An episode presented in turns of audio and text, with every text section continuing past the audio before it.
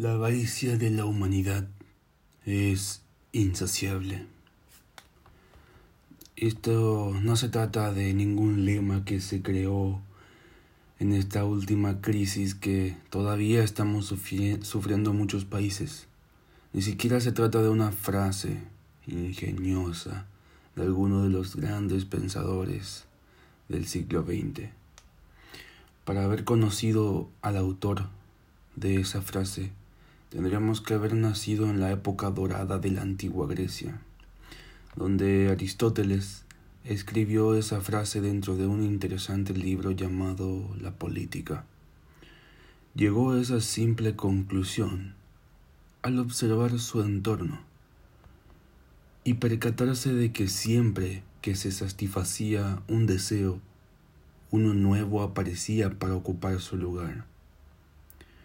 Algunos pensadores romanos, como por ejemplo Lucrecio, también se hicieron eco de esta afirmación.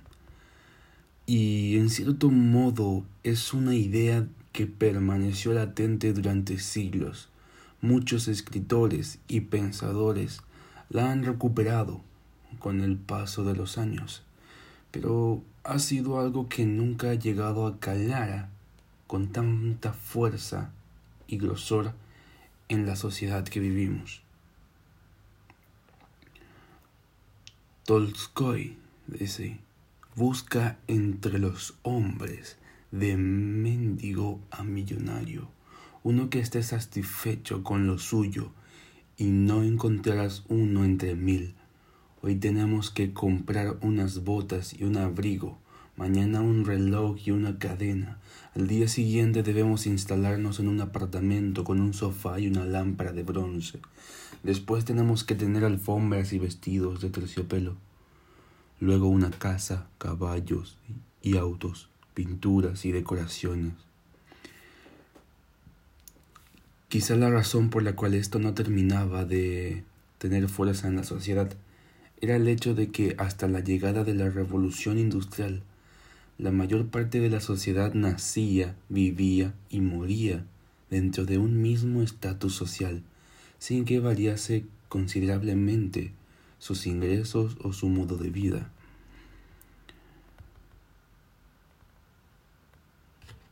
A medida que la revolución industrial se instauró en Inglaterra y se expandió por el resto del mundo entre el siglo Y el siglo XIX, el progreso humano comenzó a acelerarse notablemente, pero el gran punto de inflexión tuvo lugar en Estados Unidos, en los felices años 20, momento que muchos consideran como el nacimiento de la sociedad del consumo.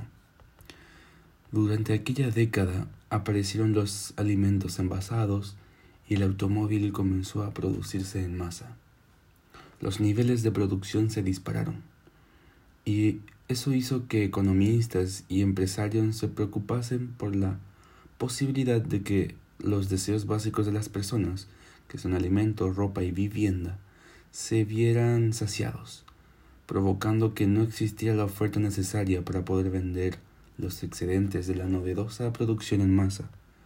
Fue así como nació la democratización del consumo lo que se convirtió en un factor clave del crecimiento económico norteamericano de aquella década.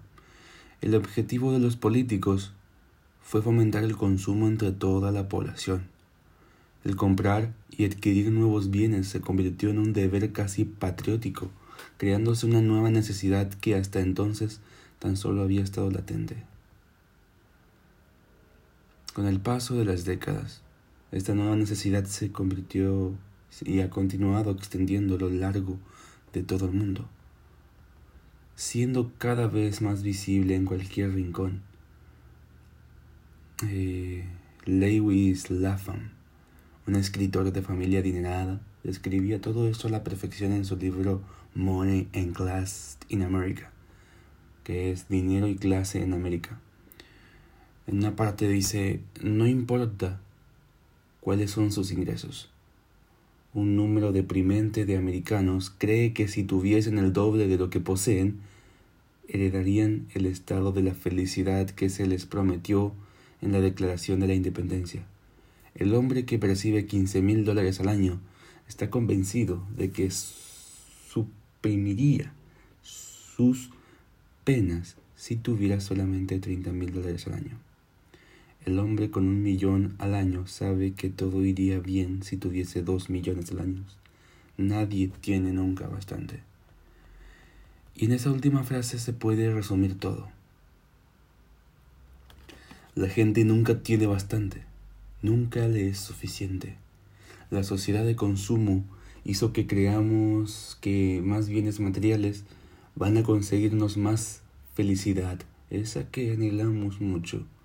Y si no estuviéramos tan obcecados en intentar mejorar nuestra condición económica, nos, que, nos percataríamos de algo muy simple. Si los deseos humanos son infinitamente aplicables y los bienes no son infinitos, ¿no llegará un momento en el que el consumo será incapaz de proveer la satisfacción humana? En cierto modo es como si la sociedad de consumo hubiera aumentado nuestros ingresos y al mismo tiempo nos hubiera hecho más pobres. Por suerte, cada vez es más, cada vez hay más gente la que se va dando cuenta de que no es más rico el que más tiene, sino el que menos necesita. La sociedad de consumo no es más que una necesidad impuesta por el entorno, y como necesidad adquirida que es, siempre podemos deshacernos de ello.